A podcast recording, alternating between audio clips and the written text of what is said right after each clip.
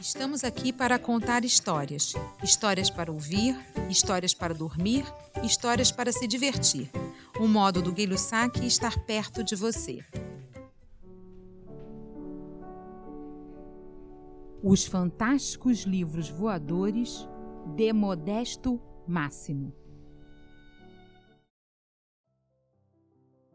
Modesto Máximo gostava de palavras, gostava de histórias, gostava de livros. Sua vida era um livro escrito por ele mesmo, uma página organizada depois da outra. Ele o abria a cada manhã e escrevia suas alegrias e tristezas, tudo o que conhecia e todas as suas esperanças. Mas toda história tem suas reviravoltas. Um dia, o céu escureceu.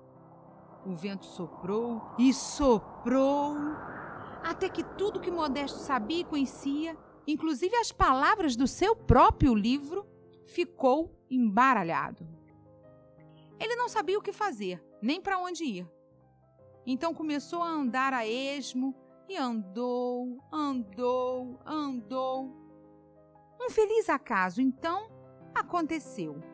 Em vez de olhar para baixo, como havia se habituado, Modesto Máximo olhou para o alto. Viajando pelo céu, Bem acima dele, Modesto viu uma linda moça.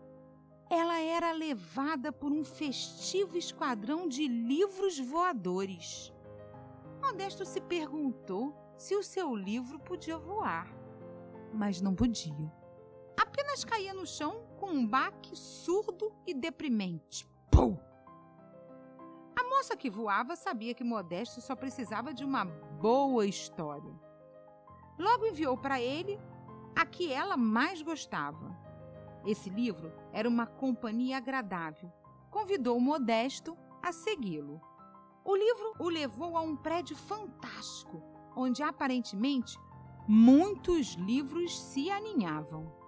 Modesto entrou devagar e descobriu a sala mais misteriosa e convidativa que já vira.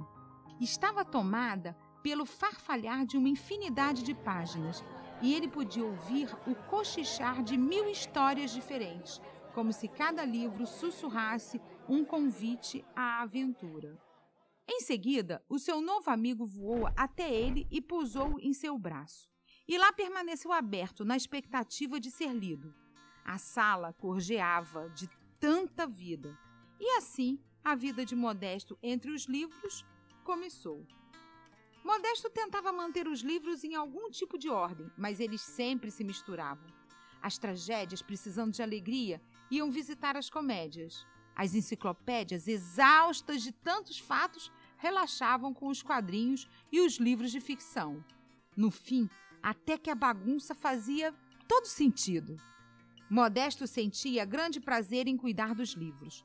Restaurava delicadamente as encadernações frágeis de uns e alisava os cantos dobrados das páginas de outros. Acontecia de Modesto se perder dentro de um livro e não ser visto por dias a fio. Modesto gostava de compartilhar os livros. Certas ocasiões, escolhia um favorito, aquele que todos amavam. Noutras, descobria um volume pequeno e solitário, com uma história raramente contada. A história de cada um é importante, disse Modesto, e todos os livros concordaram. À noite, após todas as histórias que precisavam ser contadas terem sido contadas e todos se ajeitarem em seus lugares certos, nas estantes, o grande dicionário tinha a última palavra. Era nesse momento que Modesto Máximo voltava a escrever seu próprio livro. Escrevia as suas alegrias e tristezas, tudo o que conhecia e todas as suas esperanças. Os dias passaram. E os meses? E os anos? E mais anos? E Modesto Máximo ficou encurvado e enrugado. Mas os livros nunca mudaram. Suas histórias continuavam lá. Agora, seus velhos amigos cuidavam de Modesto como um dia ele cuidou deles. Liam a si mesmo todas as noites para ele. Um dia, ele completou a última página de seu livro. Olhou para cima e disse com um suspiro: doce e pesaroso. Acho que chegou a minha hora de seguir em frente. Os livros ficaram tristes, mas entenderam. Modesto pôs o chapéu e pegou a bengala.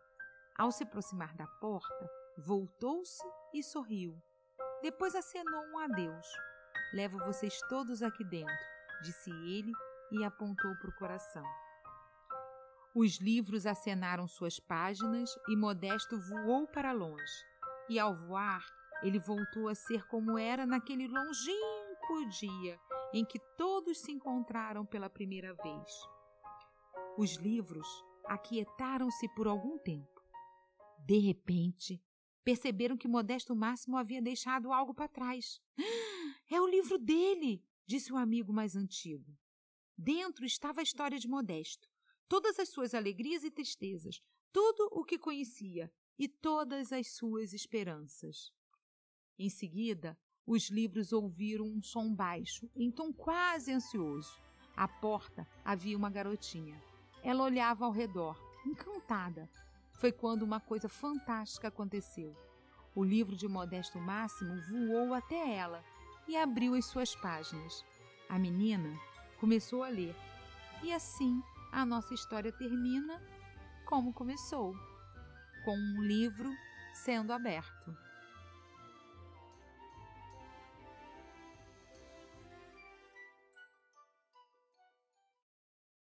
Os Fantásticos Livros Voadores de Modesto Máximo, de William Joyce. Ilustração: William Joyce e Joe Bloom. Editora Rocco. Leia livros.